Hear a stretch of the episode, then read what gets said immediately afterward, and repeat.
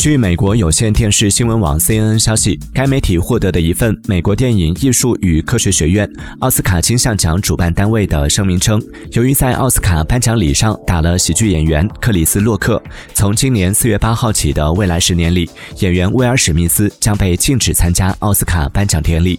声明中写道：“自二零二二年四月八号起的十年内，史密斯先生不得亲自或以线上方式参加任何学院美国电影艺术。”与科学学院活动或项目，包括但不限于奥斯卡颁奖典礼。随后，史密斯也对此作出回应称：“我接受并尊重学院的决定。”